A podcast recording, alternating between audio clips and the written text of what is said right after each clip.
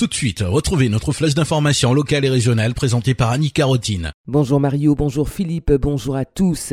Le réseau Mosaïque sera probablement paralysé ce jeudi. Les sous-traitants de la CFTU, mis à l'écart du nouveau marché des transports publics de la CASEM, ont en effet annoncé le maintien des blocages des dépôts de bus dans l'attente d'une réponse du préfet.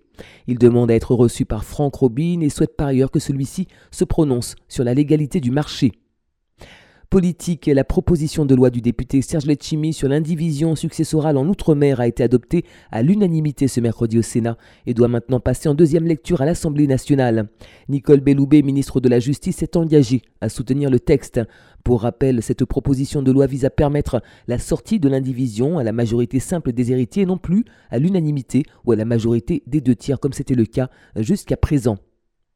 Aux prêcheurs, les LAR font l'objet d'un suivi attentif de l'État et à ce titre, une mission d'appui et d'expertise est actuellement en Martinique pour évaluer le phénomène mais aussi proposer des aménagements.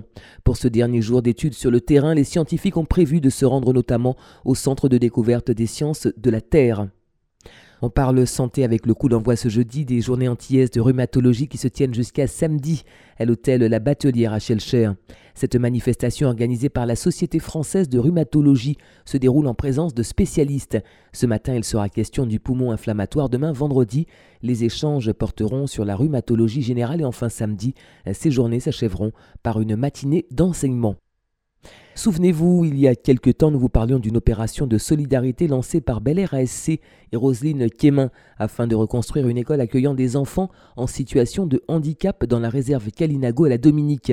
La toiture de l'établissement scolaire avait en effet été entièrement arrachée après le passage dévastateur de l'ouragan Maria. Grâce à la générosité de nombreux donateurs et au concours de partenaires locaux, les matériaux ont été acheminés et les travaux de réfection de la toiture ont pu être réalisés. Dans quelques jours après le nettoyage des locaux, les élèves reprendront le chemin des classes.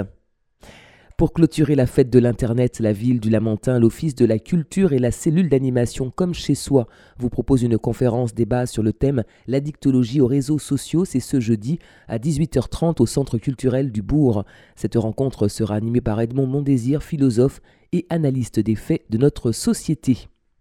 C'est la fin de cette édition. Merci de l'avoir suivi. Bonne matinée à l'écoute de Radio Sud-Est.